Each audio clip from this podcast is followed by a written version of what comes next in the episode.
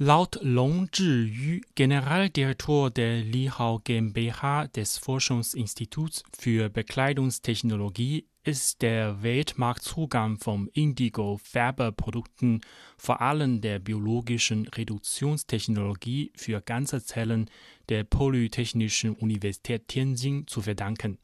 Dank dieser Technologie sind die Produkte farbechter.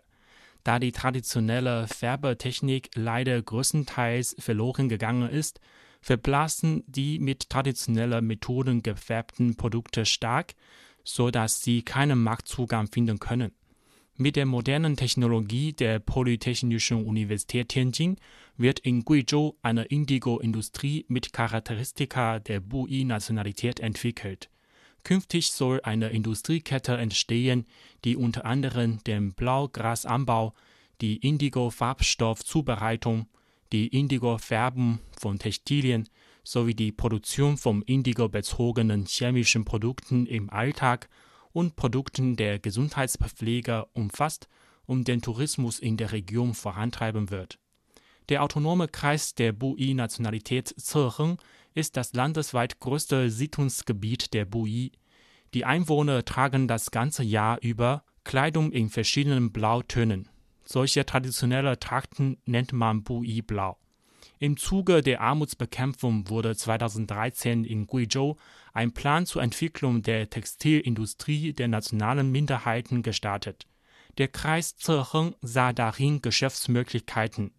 Der stark von Armut betroffene Kreis verfügt über einen großen Reichtum an Blaugras in unterschiedlichen Arten und liefert reichlich Rohstoffe für die Indigo-Herstellung und Färbung.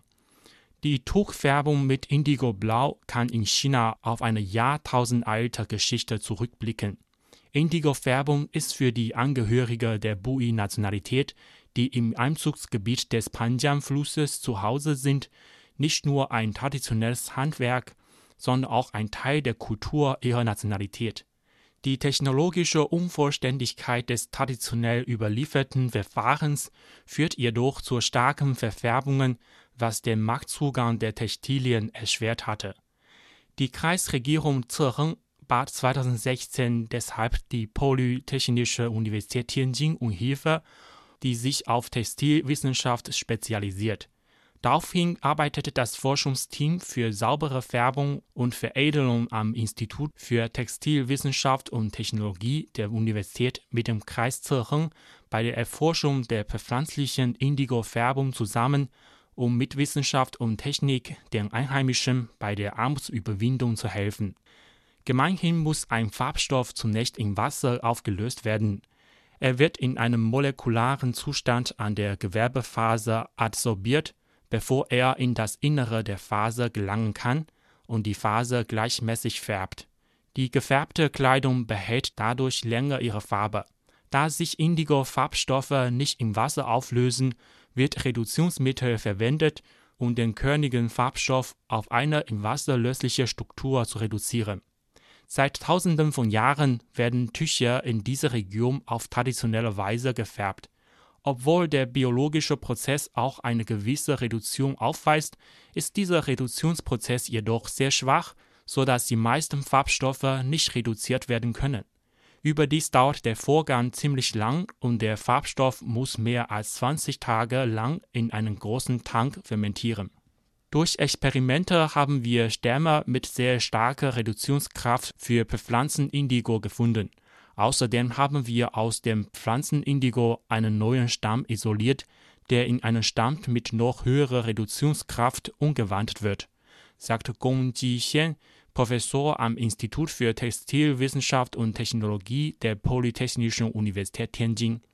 Dank der Verwendung hocheffizienter Stämme ist der Reduktionsprozess von ursprünglich über 20 Tage auf drei Tage verkürzt worden. Zudem hat das dadurch gefärbte Gewebe eine höhere Farbechtheit als das mit chemisch-synthetischen Farbstoffen gefärbte Gewebe. Gong Jixian zufolge verwenden die Wissenschaftler keine hochriskanten Chemikalien. Gleichzeitig wird das ursprüngliche natürliche Blau des alten Handwerks erhalten. Kaum ein Jahr nachdem die Lihao GmbH die Produktion dieser modernen Indigo-Färberprodukten aufgenommen hat, zeigt sich nicht nur eine Zunahme von Tourismus und Blaugrasanbau in der Region, sondern auch das Beschäftigungsproblem ist gelöst worden. Das Unternehmen rechnet aller Voraussicht nach mit einem Jahresumsatz von 10 Millionen Yuan Renminbi.